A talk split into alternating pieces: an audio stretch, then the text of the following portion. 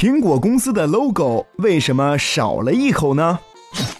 苹果公司创意十足的 logo 很个性，是一个被咬了一口的苹果。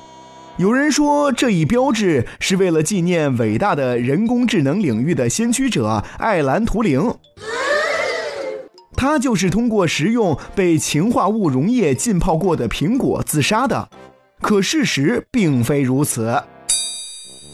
苹果公司的最初 logo 是在1976年由苹果公司创始人之一的维恩设计的，当时只在生产 Apple One 时使用，意为牛顿坐在苹果树下看书。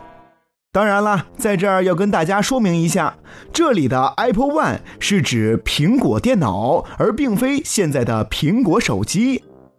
1976年，为配合 Apple Two 的发行使用。乔布斯决定修改 logo，最终确定使用了彩虹色、具有一个缺口的苹果图像。